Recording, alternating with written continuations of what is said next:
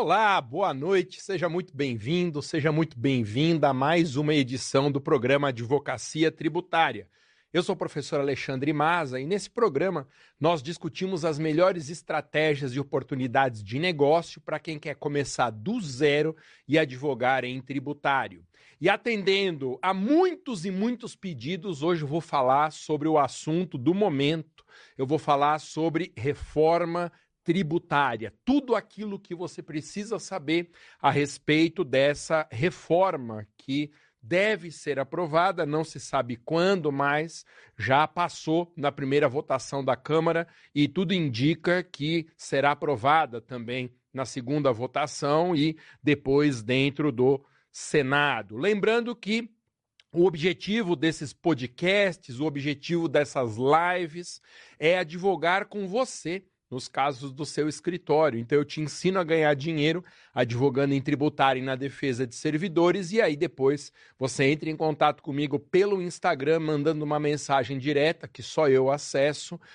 E aí a gente discute os termos dessa parceria. Por falar em cursos de advocacia, estão abertas as matrículas do meu curso completo Advocacia Tributária e também do curso completo Advogue para servidores. Então, entre no link que está na minha bio do Instagram e nesse link você consegue assistir vídeos explicativos dos dois cursos e garantir a sua vaga. Muito bem, vou aceitar o desafio aqui de falar da reforma tributária, um assunto que todo mundo está comentando na imprensa e que tem muitas abordagens equivocadas do ponto de vista jurídico.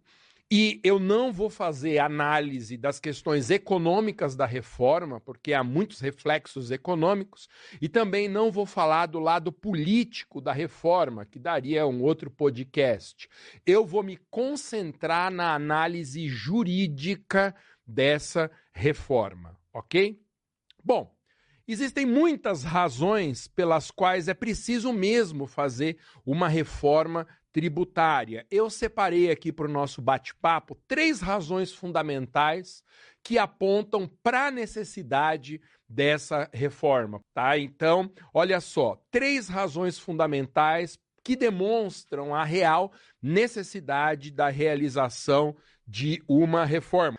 Olha só, a primeira razão fundamental que impõe essa reforma é que há uma enorme concentração de carga tributária sobre o consumo. Existem nada mais do que cinco impostos sobre o consumo e que são de três competências diferentes. Alguns são federais, outros são estaduais e até municipais. Isso faz com que o sistema tributário nacional seja incrivelmente complexo, mas se concentre na tributação sobre o consumo. E qual que é o problema? O problema é que a prioridade da tributação deveria ser sobre a propriedade, não sobre o consumo. Porque em relação ao consumo, não importa a capacidade econômica de quem é o contribuinte, a tributação vai ser igual para pessoas multimilionárias e para pessoas que estão em crise econômica, até em condições econômicas bem desfavoráveis. Todo mundo que vai a uma papelaria e compra uma caneta como essa estará pagando a mesma carga de IPI, ICMS, não importa se seja alguém muito pobre ou muito rico. Então a tributação sobre o consumo, do jeito como é feita no Brasil, é profundamente injusta ao passo que a tributação sobre a propriedade de veículos, barcos, aeronaves e principalmente de imóveis praticamente não existe no nosso país. Precisaria inverter essa lógica, que eu considero a primeira razão fundamental para a necessidade de uma reforma. Segunda razão e aqui existe um consenso entre políticos, economistas, juristas, é a alta complexidade da normatização tributária brasileira. Não bastasse o fato de nós termos normas tributárias nas leis federais, estaduais e municipais, porque o direito tributário se sujeita a uma competência concorrente, ainda existe uma infinidade de atos normativos infralegais que também estabelecem normas em matéria de tributação. São instruções normativas, resoluções, portarias, decretos, regulamentos. Esse sistema, ele é feito para você não conseguir pagar tudo corretamente. Quem lida minimamente com a normatização, por exemplo, do ICMS, vai concordar comigo. O ICMS é feito para ninguém conseguir cumprir todas as normas. Todo contribuinte brasileiro de ICMS tem alguma irregularidade, porque é impossível, diante dessa quantidade de normas, você fazer aquilo que é o estritamente correto. E aí, quando todo mundo descumpre uma norma, surge um fenômeno interessante. E aí, quem aplica a norma, se todo mundo está violando a regra, quem aplica pode escolher quem se sujeitará a uma eventual punição e quem ficará de fora das punições. E isso transforma a atividade de um fiscal tributário numa atividade muito tendente à corrupção. Porque se todo mundo comete irregularidade, o fiscal pode escolher quem que vai ser fiscalizado e punido e quem que não vai ser. Então, a complexidade da legislação tributária brasileira favorece muito a corrupção na estrutura do fisco. E uma terceira razão pela qual a reforma tributária é indispensável no nosso país é que a arrecadação de tributos no Brasil é cara e profundamente ineficaz. Por quê? Porque nós temos estruturas paralelas de fiscos.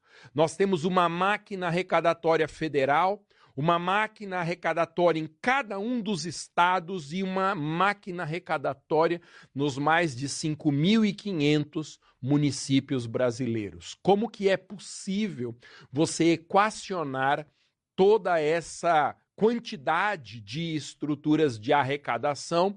É algo que a reforma tributária precisaria corrigir urgentemente, porque é cara a estrutura do fisco e o fisco não está aparelhado de forma suficiente para coibir a grande sonegação que existe no nosso país. Falo disso daqui a pouquinho. Bom, a reforma está sendo discutida no Congresso Nacional a partir da PEC 45, proposta de emenda constitucional de número 45.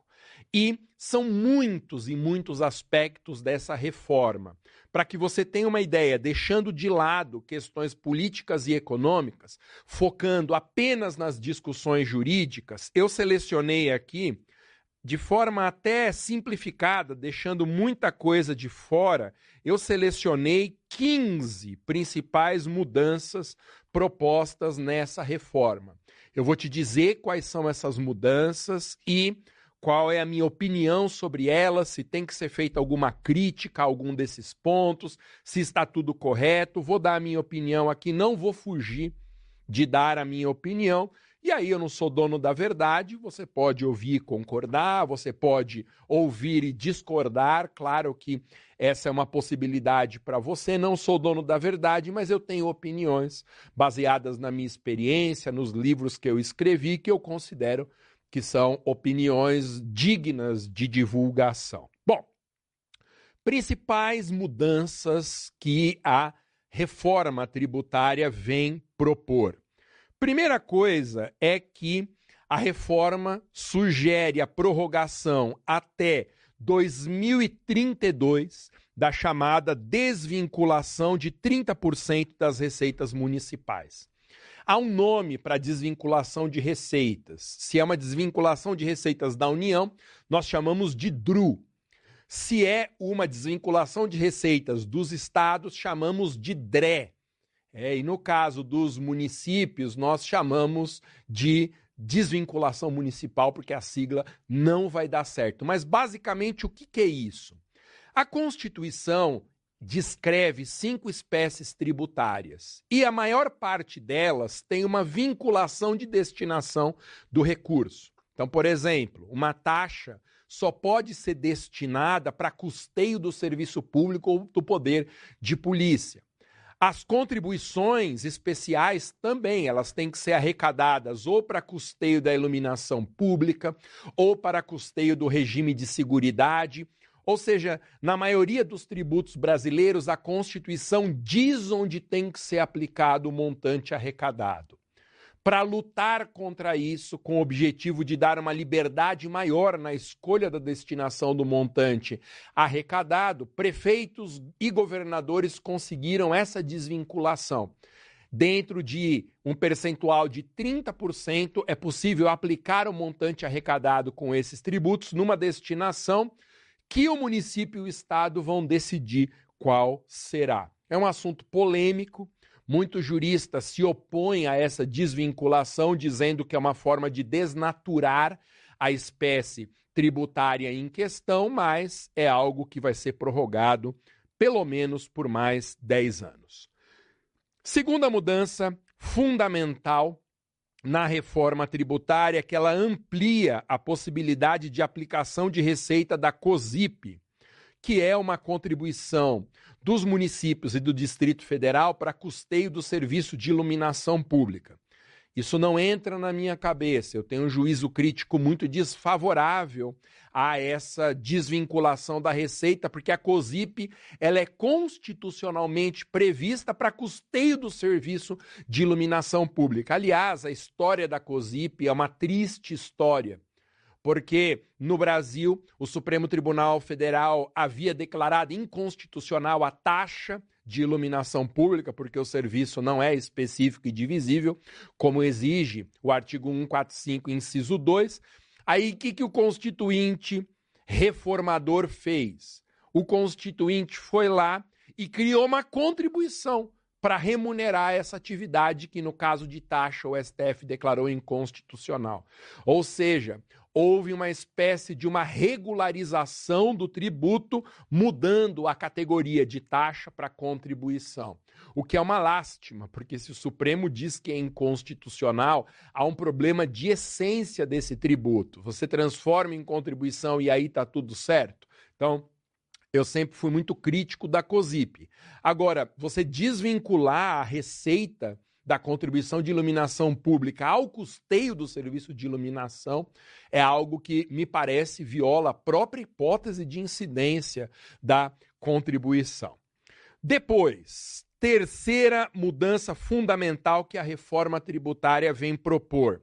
O relator excluiu a incidência do ITCMD sobre transmissões e doações para instituições sem fins lucrativos com finalidade de relevância pública e social.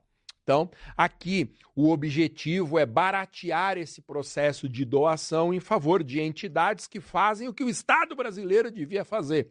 O que as ONGs fazem e o espaço que elas ocupam hoje na sociedade brasileira só faz sentido diante da incompetência do Estado brasileiro.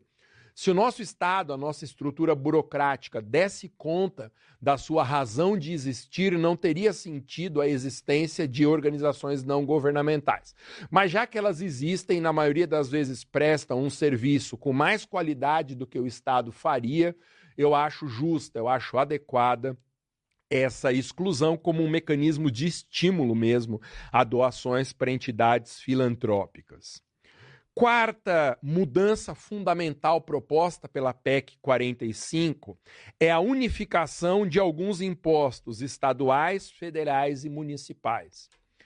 O que vai existir com a aprovação dessa reforma não é a criação do monotributo, por exemplo, que existe na Argentina, a concentração de toda a carga tributária em cima de um tributo só, o que facilitaria muito a, o combate à sonegação fiscal e até o conhecimento das regras tributárias. O que vai acontecer é a transformação de dois impostos em um só, a transformação de três em outro. Então, não é a criação de um imposto único, como se fala por aí, mas a simplificação dos 13 impostos brasileiros haveria uma redução para seis desses impostos. Quinta Mudança fundamental proposta pela PEC 45 da reforma tributária é a criação de um sistema de cashback, de devolução de recursos para as famílias de menor renda. Essa é uma novidade muito bem-vinda, eu diria até brilhante, brilhante, e, e é raro a gente encontrar no legislador brasileiro lampejos de brilhantismo, mas nesse ponto eu assino embaixo como, na minha opinião, a mudança mais importante mais bem-vinda da reforma tributária. A ideia é que, em vez de tributar de forma diferente a população de acordo com a capacidade contributiva, você diferencia a tributação com base na devolução de uma parte do valor que foi pago, segundo a capacidade econômica de quem fez o pagamento. Então, pessoas com dificuldade financeira que fazem parte das classes D e E, na condição da divisão econômica do nosso país, receberiam de volta pelo menos um percentual daquilo que foi pago de tributação. Quando isso é criado, não há nenhum favor, digamos, que o legislador esteja prestando à população. Nada mais é isso do que o cumprimento do princípio da capacidade contributiva. A Constituição, eu gosto de dizer, ela não é um livro de autoajuda. A Constituição não é uma carta de conselhos, não é um livro religioso. A Constituição é norma cogente de cumprimento obrigatório. Então, quando o artigo 145, parágrafo 1, diz que a tributação, sempre que possível, deverá ser graduada conforme a capacidade econômica do contribuinte, a Constituição não está dando um conselho. A Constituição está criando uma obrigatoriedade. E essa ideia do cashback, ela atende a essa obrigatoriedade. Digamos que o legislador não esteja fazendo nada além do cumprimento da própria Constituição, mas é sem dúvida uma medida muito positiva. Ô Masa, por que então não graduar a tributação sobre o consumo de acordo com a capacidade econômica? Por uma razão simples. Uma razão muito simples. A tributação sobre o consumo, ela não é capaz de ser graduada de acordo com a capacidade econômica do contribuinte, porque pela própria natureza das atividades de produção e circulação de mercadorias, você não consegue distinguir se quem está pagando tem um alto potencial econômico ou uma pessoa carente. Todo mundo que entrar numa loja de doce, comprar um pacote de bala, pode ser a pessoa mais rica do Brasil ou aquela com a pior condição econômica. A tributação será idêntica, porque o ICMS, o IPI, o ISS não são capazes de dosar a capacidade econômica. Então, o cashback é uma estratégia que me parece, repito, brilhante para atender a essa necessidade, essa determinação constitucional da graduação de tributos segundo a capacidade econômica do contribuinte. Ô, gente, tá fazendo sentido isso que eu estou falando para vocês? Eu estou aqui, ó, transmitindo multiplataforma para seis das minhas redes sociais. Estou com o Instagram aqui no celular à minha direita. Se tiver fazendo sentido, pessoal do Instagram aqui que eu tenho um retorno mais fácil, coloca aí, clica na tela, acho que aparece, né? Alguma coisinha aqui, se tiver fazendo sentido essa nossa conversa, se a didática tá boa também. Quero ter um retorno do pessoal do Instagram aqui. Muito bem. Sexta novidade que eu escolhi aqui. Obrigado, Amiga Plus. Super sentido tá fazendo. Ariane Figueiredo dizendo que está claríssimo. Obrigado, gente, super claro. Obrigado. Então, vamos continuar aqui. Lembrando que eu estou falando da reforma tributária, destacando os 15 pontos principais de mudança entre um universo bem maior de alterações no nosso modelo tributário. Bom, sexta mudança digna de nota, a reforma tributária ela propõe a substituição de dois tributos federais, PIS e ACOFINS, por uma contribuição sobre bens e serviços, que já está sendo apelidada de CBS, gerida pela União. Também dois tributos, ou, ou dois outros, né, o ICMS e o SS, seriam substituídos por um imposto sobre bens e serviços gerido pelos estados e municípios.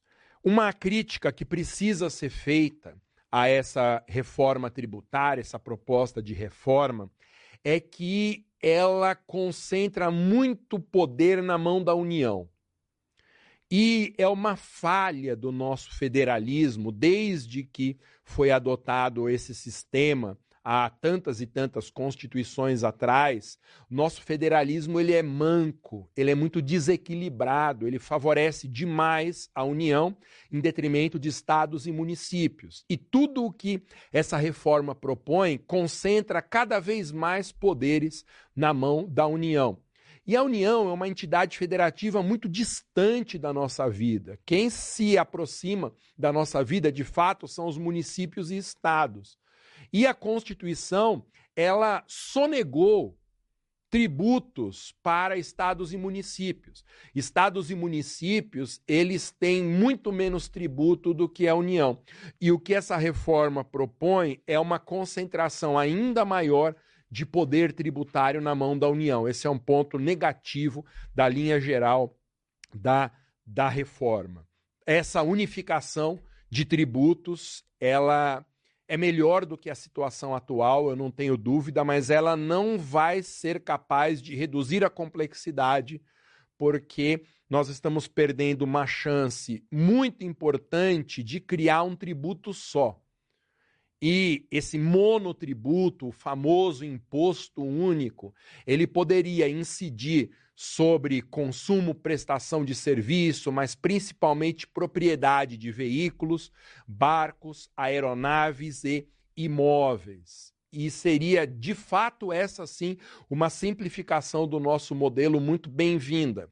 O que vai acontecer é uma frágil simplificação, uma simplificação muito pequena perto do que poderia ser feito em matéria de tributação. Um sétimo ponto, isso não está muito claro ainda como que será feito, mas é a criação de um IVA federal e um IVA estadual. O que, é o IVA? O Imposto sobre o Valor Agregado. O, quando você produz determinado item ou quando você vende determinado item, você vai agregando nessa cadeia produtiva elementos que tornam o item melhor. Então, na cadeia produtiva de um automóvel, dando um exemplo aqui bastante genérico, você tem várias etapas que transformam aquelas peças, aquela matéria-prima em um veículo pronto e acabado. Então, o imposto sobre o valor agregado seria um imposto capaz de tributar as mercadorias e produtos na medida em que fossem agregados elementos de aperfeiçoamento desse bem. Como que vai se dar essa realização do IVA federal junto com o IVA estadual ainda não está claro. Muito dessa reforma tributária delega decisões ao legislador complementar, a lei complementar federal. Eu disse que eu ia focar nos aspectos jurídicos dessas principais novidades, mas alguma notícia sobre a, o reflexo econômico dessa mudança também precisa ser dada essa notícia. Então, como que se é, como que se vai chegar a um consenso para a criação desses IVAs federal e estadual? Isso ainda não foi decidido. É capaz que a emenda determine que a lei complementar federal discipline como que isso será feito, porque aí você adia um pouco o consenso que tem que existir no parlamento sobre a aprovação da reforma. Então, muitos pontos da reforma vão ser inseridos no texto constitucional, mas delegados à lei complementar, porque aí há condições de se chegar a uma posição de consenso mais segura. Bom, uma oitava mudança fundamental proposta pela reforma tributária é que a tributação será predominantemente de competência do Estado e do município do destino da mercadoria ou do serviço. Hoje, o ICMS, por exemplo, ele é pago, e isso vale também para o ISS, predominantemente no local de circulação da mercadoria. Então, os estados que têm um pátio industrial, que têm um setor de comércio mais desenvolvidos, eles ficam com um percentual maior do ICMS, ao passo que aqueles estados e localidades que têm uma indústria mais frágil, uma, um comércio também menos desenvolvido, ficam com uma quantidade menor de ICMS. Então haverá essa mudança, que é uma mudança bastante radical na forma de cobrança do ICMS e do ISS eu tenho certeza absoluta que não vai se formar um consenso sobre essa mudança, porque desfavorece profundamente os estados que são os mais fortes da nossa federação, os estados mais populosos e os municípios mais populosos, especialmente São Paulo e o Rio de Janeiro, um pouco Minas Gerais também, que são grandes estados produtores de mercadorias que têm lojas capazes de fazer toda essa venda. Essa é uma mudança muito radical. Ela favorece os estados menores em detrimento dos estados economicamente maiores. E a hora que os governadores perceberem que isso vai ser assim, os estados mais fortes não vão deixar que esse ponto específico da reforma aconteça. Há uma razão por trás dessa mudança, é que ela tem o poder de inibir o poder de inibir, em parte, a guerra fiscal. A guerra fiscal é um câncer da tributação brasileira, é uma prática detestável em que os estados, para atrair empresas, para atrair indústrias, para atrair lojas, acabam mendigando, abrindo mão, renunciando receitas e se curvando a esses empresários para que eles instalem o seu pátio industrial no respectivo estado. Então, toda vez, por exemplo, que uma grande montadora de veículos anuncia que vai criar uma fábrica aqui no Brasil, os governadores vão desesperadamente na sede dessa montadora oferecer renúncias fiscais. Olha, você vai ficar 10 anos sem pagar ICMS, você não vai pagar IPTU por 30 anos, o IPI será reduzido não sei por quanto tempo. Então, esse ajuste vai fazer com que os estados percam a possibilidade de estabelecer uma guerra fiscal, que é esse mecanismo de disputa e atração de empresas para o território de cada um dos estados. Nona mudança fundamental proposta pela reforma tributária. Os produtos da cesta básica terão uma desoneração fiscal. Ou seja, o objetivo é baratear a cesta básica com a desoneração de tributos. Essa é uma mudança também muito bem-vinda. Ela poderia ser criada na forma de uma imunidade constitucional, uma regra que está no próprio texto de 88, determinando que, se não puder zerar, pelo menos que se reduza bastante a carga tributária sobre itens da cesta básica. Mas aí há um problema fundamental. Quais itens farão parte da cesta básica? Porque nós temos uma noção inicial de cesta básica como itens alimentícios, arroz, feijão, farinha, ovo, mas essas mercadorias já têm uma tributação muito baixa. O que está começando a acontecer são lobbies de indústrias muito poderosas, por exemplo, que envolvem a higiene pessoal, sabonete, pasta de dentes, escova de dente e itens similares que não fazem parte atualmente daquilo que nós chamamos de cesta básica, começa a existir um lobby no Congresso Nacional para que o conceito de cesta básica compreenda também itens de higiene, produtos de limpeza e aí os setores que tiverem mais força política vão conseguir que os seus produtos sejam incluídos nessa cesta básica, que será federal, de modo que a regra valha para todo o território nacional, todos os estados e todos os municípios. Essa é uma ideia muito boa que, repito, poderia ser transformada numa imunidade constitucional.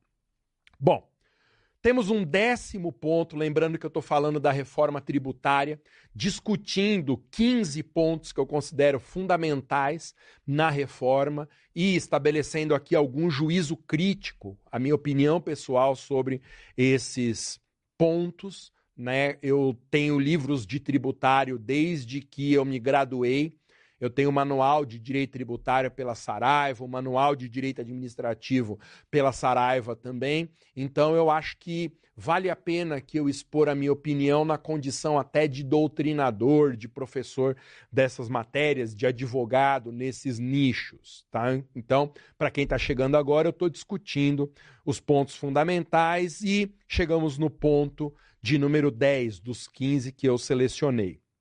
A questão dos medicamentos. Se a gente pensar bem, pensar bem, os medicamentos deveriam ter uma imunidade tributária, ou seja, uma norma constitucional que impede impede a cobrança de tributos. Por quê? Porque há duas coisas absolutamente fundamentais para qualquer pessoa: a alimentação e se ela tiver alguma condição especial de saúde, medicamentos também. Portanto, faria sentido a nossa Constituição criar uma imunidade sobre medicamentos. Mas aí eu tenho um ponto de vista que eu concordo que é um pouco radical nesse ponto. Só tem sentido desonerar a indústria de medicamentos se essa desoneração, essa redução de tributo for integralmente repassada para o consumidor final. Por quê? Porque conhecendo como a gente conhece a indústria de medicamentos, é, os laboratórios, as empresas de produção de remédios estão entre os maiores grupos econômicos do mundo inteiro. A quantidade de lobistas trabalhando em favor de indústria de medicamentos é assombrosa é um nicho com uma remuneração incrível, porque sempre que a pessoa está precisando de um medicamento e o Estado não fornece, é natural que ela queira comprar, que ela precise comprar. Não são itens de consumo facultativo, eu diria assim. Só que aqui eu sou da opinião radical de que nós devemos criminalizar uma isenção tributária, uma anistia, uma imunidade tributária criminalizar a conduta de não repassar o benefício fiscal para o consumidor final. Por quê? Senão, a gente cria um benefício fiscal e quem vai usufruir não é o consumidor final, mas é a indústria farmacêutica, é o grupo econômico de drogarias. Então, a minha sugestão é que haja uma imunidade constitucional sobre remédios, mas com a previsão de um crime para a hipótese dessa desoneração não for integralmente repassada ao consumidor final. Não tem sentido a gente deixar de cobrar tributo de laboratórios e redes de drogarias. Bom, número 11, décima primeira mudança proposta por essa reforma tributária. Está prevista a criação de um imposto seletivo para substituir o IPI. Esse novo tributo incidiria sobre produção, comercialização e importação de produtos, atenção, prejudiciais à saúde, ao meio ambiente, desestimulando o seu consumo. Esse é um outro ponto da reforma tributária que merece elogios.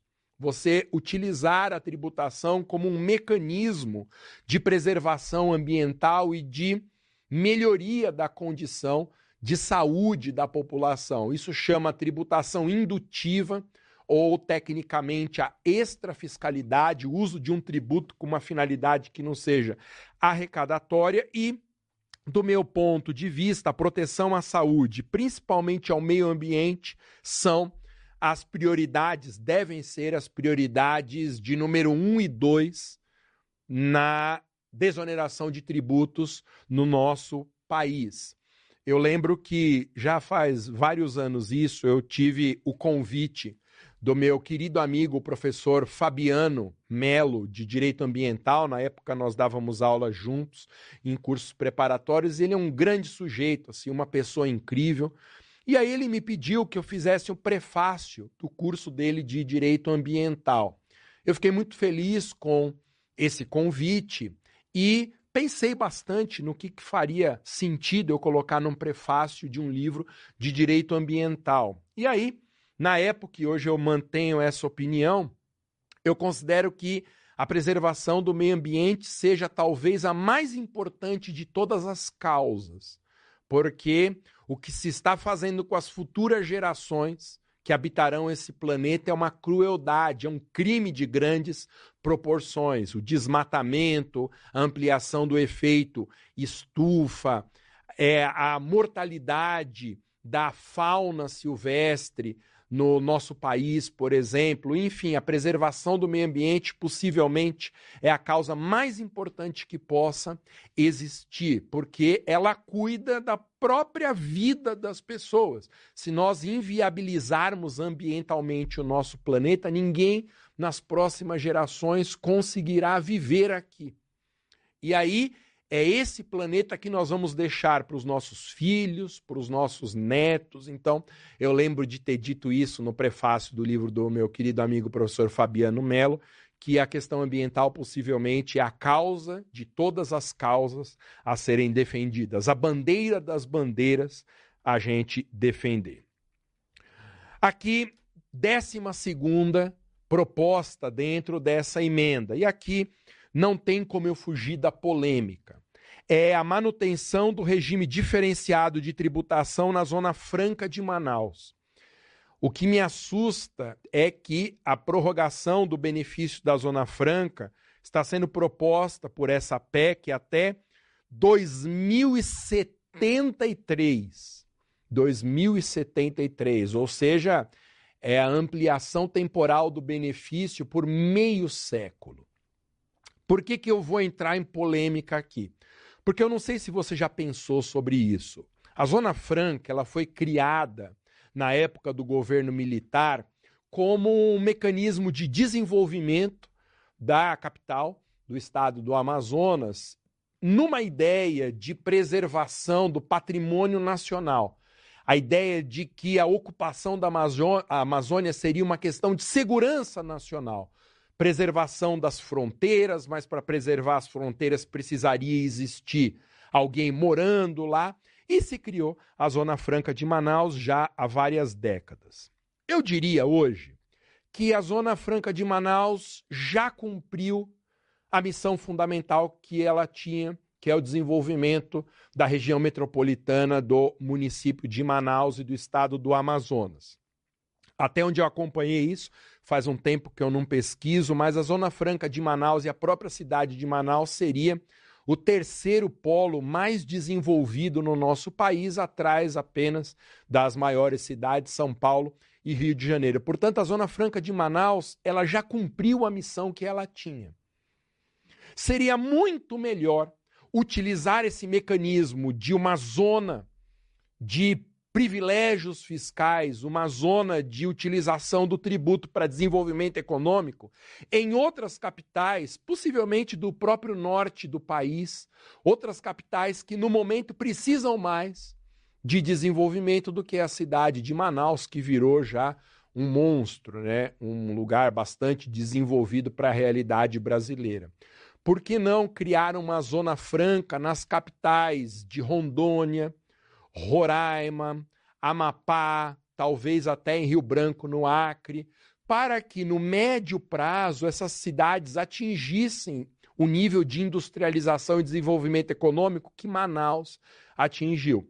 Eu sei que isso é polêmico, nem todo mundo que defende a Zona Franca de Manaus gosta de me ouvir falando isso, mas esse é um ponto da reforma que eu critico e que precisa ser mesmo criticado. Ah, mas a Zona Franca é responsável pela produção de 90% dos eletroeletrônicos brasileiros. Sim, nós não estamos falando da eliminação dessa zona protetiva, apenas da substituição da Zona Franca de Manaus pela Zona Franca de Rio Branco, pela Zona Franca de Macapá, pela Zona Franca, sei lá, de Boa Vista e assim os estados que mais precisam desse apoio.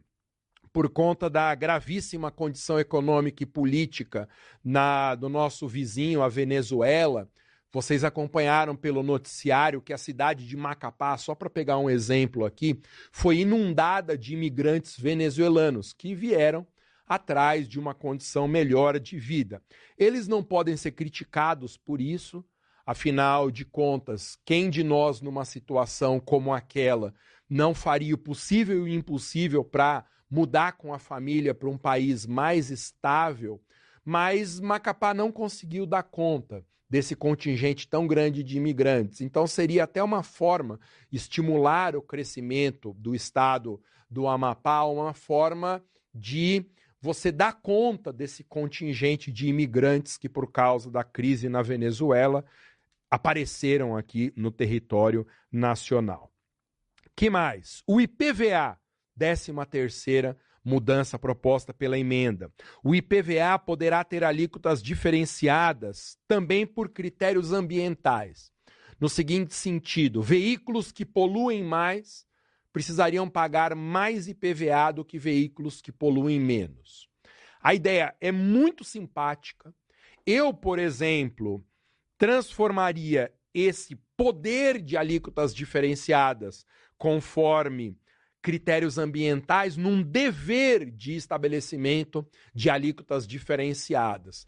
Mas nós precisamos tomar um cuidado, porque toda vez que estabelecemos alguma tributação diferenciada ou algum mecanismo para que veículos tenham um controle de emissão de poluentes, a gente está tirando de circulação carros da população mais carente.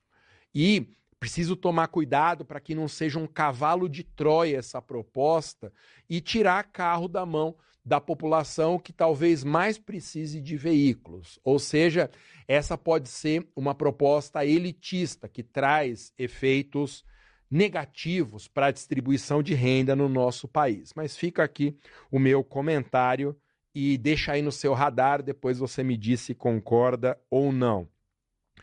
Décima quarta proposta que eu pincei aqui entre tantas e tantas medidas que vêm sendo discutidas na atual reforma tributária é transformar a base de cálculo do IPTU numa atualização que não precisa de lei, que pode ser feita por decreto municipal. Bom, esse ponto da emenda é obviamente inconstitucional, lembrando que é uma violação de cláusula pétrea.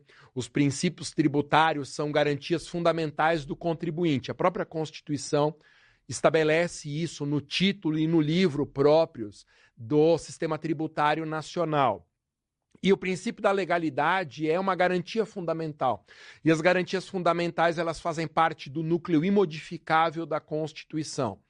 Veja, violação de cláusula pétrea não é a eliminação de uma garantia. É claro que isso viola a cláusula pétrea, mas a Constituição diz no artigo 60, parágrafo 4 que não será objeto de deliberação a proposta de emenda tendente a abolir direitos e garantias fundamentais. Então, você tende a abolir um direito ou uma garantia quando você reduz o alcance que esse direito e a garantia têm. Eu não preciso, por exemplo, que surja uma proposta eliminando o princípio da anterioridade para que essa proposta de emenda seja inconstitucional. Basta que ela dê um único passo na redução do alcance do princípio para que ela faça parte do núcleo imodificável da Constituição.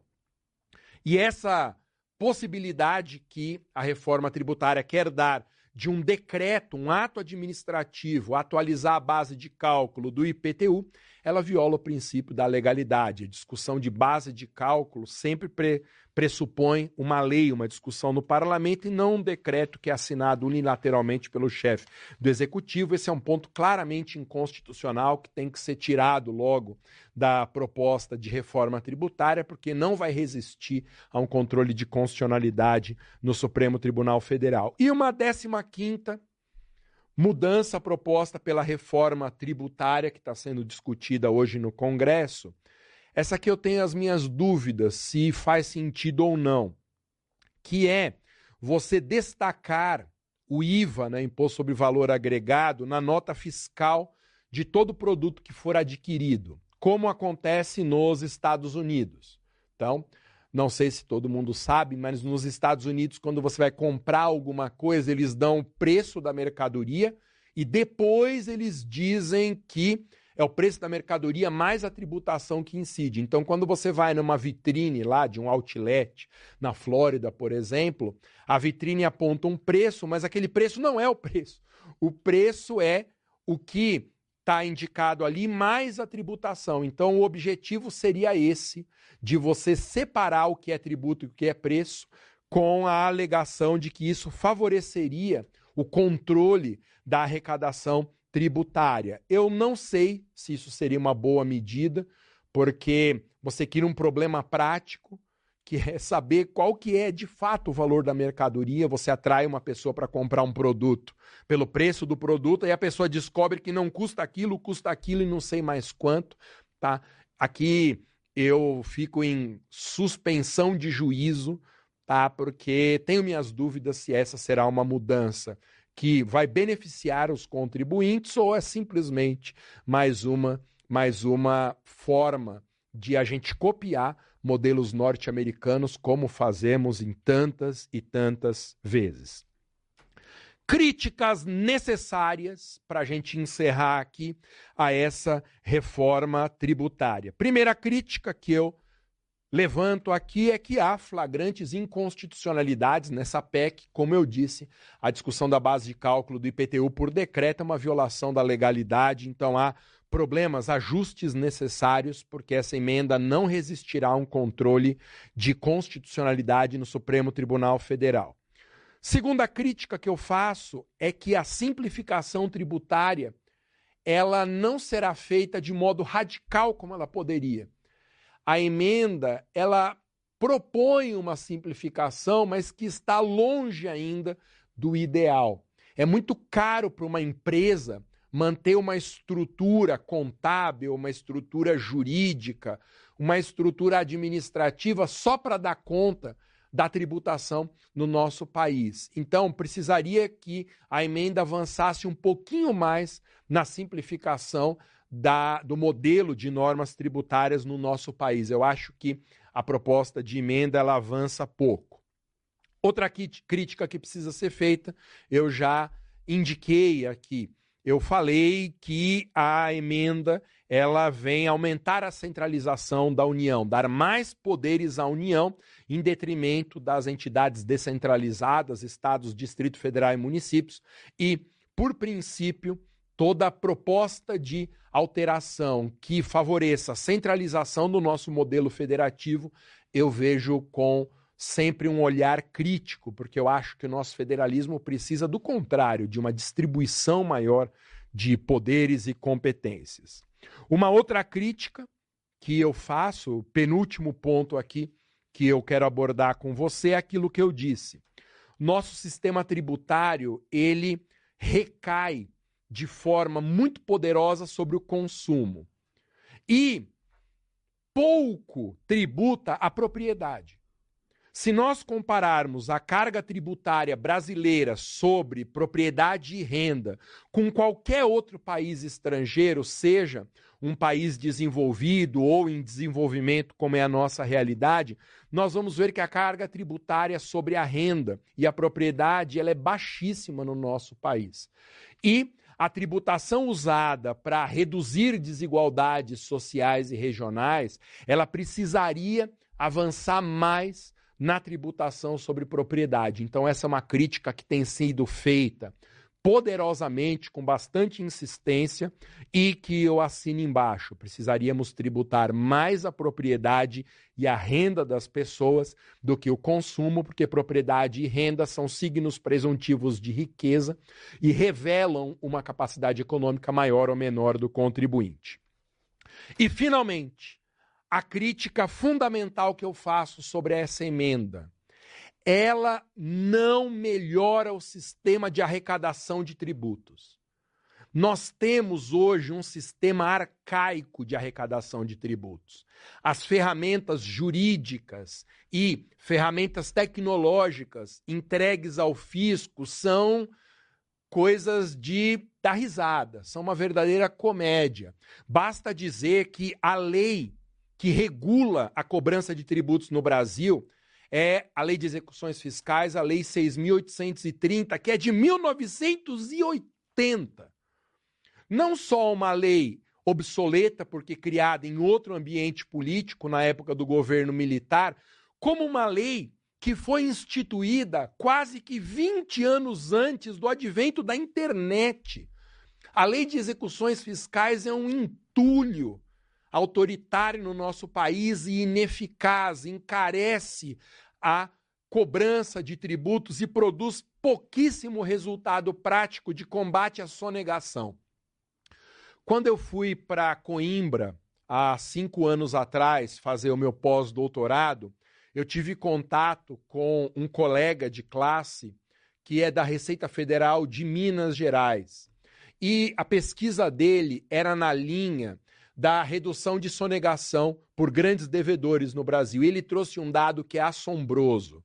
Preste bastante atenção no que eu vou te falar agora. Para cada real desviado de corrupção no Brasil, existem 10 reais que estão no bolso de sonegadores, de grandes devedores. Ou seja, o rombo nas contas públicas brasileiras em decorrência da sonegação é 10 vezes maior do que todos os efeitos deletérios que a corrupção tem no nosso país. E o nível de corrupção da máquina pública do nosso país você conhece. Imagina multiplicar isso por 10. Empresas que são admiradas em congressos, em setores da imprensa, devem tributos em infinitos dígitos. Os grandes devedores de tributos no Brasil são bancos, são empresas multinacionais, são empresas de televisão incrivelmente caloteiras, incrivelmente caloteiras. E esse dinheiro faz muita falta na estrutura da administração pública. Nós precisamos criar um superfisco. E por favor, não me entenda mal. Um superfisco não é um fisco inquisitorial, um fisco estranho à preservação de devido processo legal, contraditório e ampla defesa, mas um fisco capaz de combater de igual para igual a indústria da sonegação no nosso país.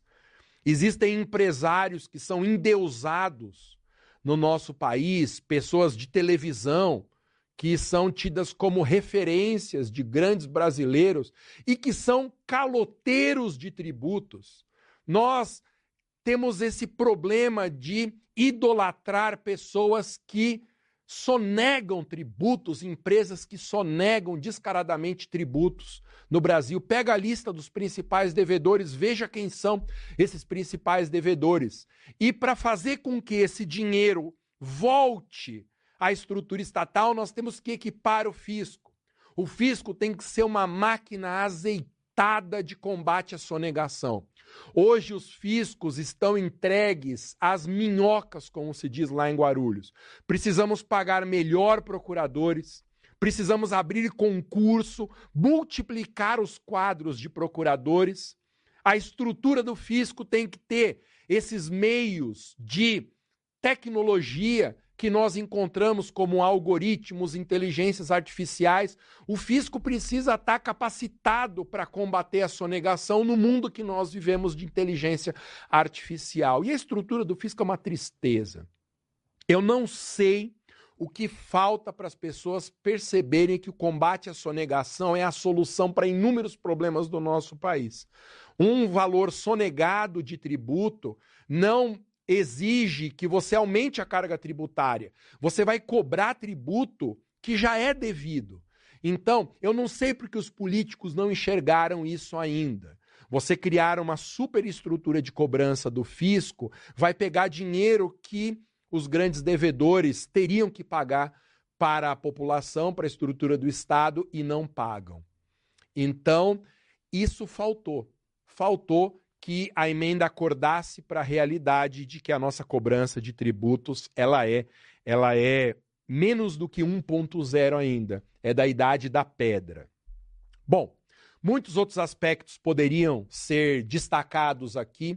Eu já estou falando há uma hora, quase uma hora, o que é inaceitável diante daquela regra que eu criei de nunca falar mais do que meia hora em lives, mas esse assunto, esse assunto ele merece esse tratamento. Poderia falar de tantas outras coisas, mas o tempo já está avançado e eu prometo que nas próximas semanas eu volto para destacar algumas questões pontuais da reforma que são de alto interesse da advocacia.